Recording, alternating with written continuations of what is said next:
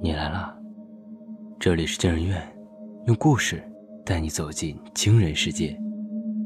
本节目由惊人院博尔声音工坊联合出品，喜马拉雅 FM 独家播出。我是惊人院研究员诗涵，我是惊人院研究员维夏。今天要讲的故事是：人设是深情，就不能有黑料吗？作者：银针一朵。江叔愣住了，脸色似乎因为被揭穿而变得有些苍白。江叔仍然嘴硬的反驳他：“你这人可真有意思，我给你什么虚假人设了？哪有我自己黑自己的？”神秘人之前凝重的表情彻底舒缓了下来。你和林叔过去的关系那么好，真的只是因为长期没联系就冷落至此吗？还有，我根本就没问你讨不讨厌他，你却特意强调说你并不讨厌他，你说这个干嘛？我认为，你有可能就是欲盖弥彰。江叔有些恼怒，胡说八道，你柯南看多了吧？神秘人笑了笑，当然，这只是一种可能性，所以。我后来又测试了一下，我问你林叔是不是好赌，你说是，但是当时不是在一个必须要说的情况下。如果你不是讨厌他，就完全没必要说出来，多得罪一个人。江叔想说点什么，张龙张嘴，却不知道该怎么说。神秘人又给自己点了支烟，所以你应该是讨厌他的。只是讨厌他的原因，让你觉得难以启齿。这，是你的第一个虚假人设。当我问你钱用到哪里去了的时候，你说你好赌，把钱全赌输了。不过，你作为一个娱乐圈的老油条，难道不清楚好赌这一点会让你的人设崩塌成什么样子吗？我还没袒露是否知道你好赌，你就自己主动给自己加上了一个好赌的人设，这不同样是扯淡吗？嗯，除非说你想用好赌这个具有冲击力的人设来诱导我，阻止我细究钱的真正去向。神秘人看了一眼江叔的表情，停顿了一下。后来我问你在不在本地赌，你说你不在，这更加证实了我之前的猜测。本市有一个很大的地下赌场，娱乐圈的赌鬼们都涉足这个地方。如果你真的如自己所说被朋友拉进赌博的圈子，那你理应被拉进这里。既然你连这个赌场都不知道，那只能证明你根本没有赌博的爱好。那么，你的钱应该都用到别处去了。这，就是你第二个虚假人设。江叔面部没有了血色，神秘人轻蔑的摇了摇头。至于深情这一点，你最近频繁被拍到和别的女人在一起。我统计了你被拍到的地点：酒吧、咖啡厅、景区。你敢在这种地方搞婚外情？我怀疑你是故意被拍的。为此啊，我还专门找到了一个和你一起被拍的女人，她说确实是和你逢场作戏。你刚刚说了，你出轨的原因是对她腻了，这更可笑了。哦，你可能还不知道，你的手机在我们这儿。从你手机网购软件里看到，一直以来，你买的东西都是他喜欢的，非常贵的奢侈品。你对他的喜好了如指掌，这可不是一个对自己妻子讨厌的人能做到的。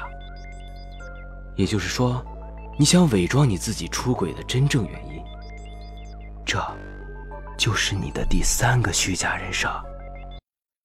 江叔瘫坐在椅子上。我在想，你隐瞒的这些东西里，到底有没有什么关联呢？你不希望我知道你讨厌林叔，伪装自己钱的真正用途，故意让媒体拍到自己出轨，再伪装自己出轨的原因，这一切究竟是为什么呢？神秘人沉思了一会儿，然后说出了一句足以让江叔心颤的话：“啊。”我知道了，你应该是超乎利益的深爱张晓吧？啊，这一点毫无疑问，从你网购软件里给他买的东西就能看出来。但是，你的人设已经崩成这样了，却敢为了保住那点可怜的事业，让他知道你出轨，也就是说，你认定了他根本不会生气。一对情侣之间出现这种情况，只有另一种可能了，那就是他不爱你了。你最近故意让别人拍到你出轨，其实是想坐实了渣男的身份。你想牺牲自己，让媒体的眼光全都聚焦在你的身上，减少妻子出轨被拍的风险。即使张晓之后被人发现和别的男人私通，也会因为是你出轨在前，不会受到大众的指责，反而会被认为是在寻找新的真爱，他的前途和名声不会被毁。同样也是因为他出轨，你长期为这份感情奔波，没有时间练习，导致演唱会上表现出唱功大幅下滑的状态。啊，前面还说了，你讨厌林叔的原因。对你来说十分难以启齿，那么想必林叔就是张晓的情人之一。你无法忍受他的背叛，所以和他绝交了，并且变得十分讨厌他。从刚刚你的网购软件里就能看出来，张晓用钱是大手大脚，想必那只是他用钱的一小部分。为了弥补他用钱的无底洞。深爱他的你，无止境地满足他的挥霍欲，所以只能通过炒人设、骗粉丝的方式赚钱。江叔始终保持沉默，直到一切都被拆穿。哎，看你这表情，应该都是真的吧？神秘人叹了口气：“唉，你这么痴情，何苦呢？”你的人生都被毁了，他真的值得吗？江叔仿佛不能忍受心爱的事物被诋毁一般，怒吼道：“他值得！我就是喜欢他，怎么了？他以前不是这样的，他以前不是这样的，他会变回来的。”江叔说着说着。竟然痛哭了起来。神秘人摇了摇头：“人是会变的。”江叔仿佛泄了气的皮球一样，他痛哭流涕的求情道：“求求你了，不要把这一段发出去。发出去的话，会把它毁了的。”神秘人怜悯的看了江叔一眼。不行，我的任务就是探寻你的真实人设，而这才是你的真实人设。神秘人说完，自顾自的从门口走了出去。很快的，又进来几个人，把江叔身上的缚束解开。他刚刚能站起身，就朝门外冲出去，似乎想去阻止神秘人。他冲出门，久违的阳光刺痛了他的眼睛。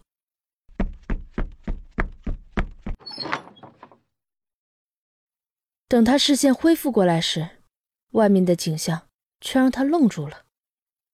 此刻，他正身处一间摄影棚中。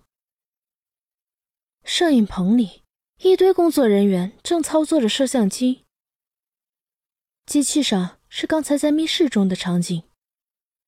一旁，之前那个神秘人正和另一个人交谈，而这另一个人是江叔认识的一个综艺导演。江叔冲上前，一拳放倒了神秘人，然后对着导演怒骂道：“你告诉我，这怎么回事？”导演似乎早已预料到这一切，笑吟吟的说道：“ 哎呀，江叔，你好啊。”江叔有些气急败坏：“你赶紧给我解释清楚！”导演不疾不徐地说：“哎，你别着急，我现在呢在做一款叫做《素颜心灵》的综艺节目。这款综艺节目的主题啊，就是拆穿演员的综艺剧本人设，让观众见到演员的真实面貌。你刚作为嘉宾呢，完成了录制。”导演说完，指着旁边刚爬起来的神秘人：“啊。”这是我们节目组啊请来的心理逻辑分析师，负责诱导出嘉宾的真实性格。江叔怒了，他对着导演说道：“这就是非法囚禁，我要去告你们。”导演听了后笑了笑，拿出了一个合同。你还记得这个合同吗？江叔愣住了，他接过合同看了起来，看了一会儿后，似乎想起了什么。江叔看完之后，仍然压抑不住自己心中的怒火。这个合同确实是我和你们签的，但是我们签的是一个密室逃脱的综艺节目合同。刚刚那算哪门子密室逃脱呀？你们这就是在犯法。导演摇了摇头：“哎，不犯法。你刚经历的一切都被合同包括了，包括把你从房间里带过来玩这个密室解谜的游戏。”合同里呢也写明了，为了综艺节目的效果，不会通知你具体的时间、地点与密室形式。你能告我们什么呢？江叔连忙低头细看合同，脸色愈发苍白。几个月以后，素颜心灵顺利上线了。第一期的主角就是江叔，他在密室中所有拍摄的内容，事后打心理逻辑分析师以及和导演争论的镜头。全被剪进了正片里。这档号称拆穿明星综艺剧本人设、还原明星真实面貌的综艺节目，一上线就大受追捧，招商无数。网友们虽然对江疏之前的一些所作所为大为不耻，但是因为事出有因，纷纷表示理解。江疏反而赢得了一个痴情男儿的人设。同时，江疏开始在个人博客上。就自己之前的一些所作所为进行真诚的致歉，并表示将和妻子离婚。此举同样收获了大量的粉丝。总之，受这个综艺节目的影响，江疏这个二线明星重新火了起来，成为了超一线的流量明星。之前的黑料也被抹除，甚至还收到了诸多节目组的邀请。而在江疏的宅子里。此时正举办素颜心灵的庆功宴，席上产生了这么一个争论。导演说，节目第一期之所以能火，是他导得好；而一旁的江叔和心理逻辑分析师则说，是他们演技好；而一旁的编剧则说，第一期之所以能火，是因为他写的剧本好。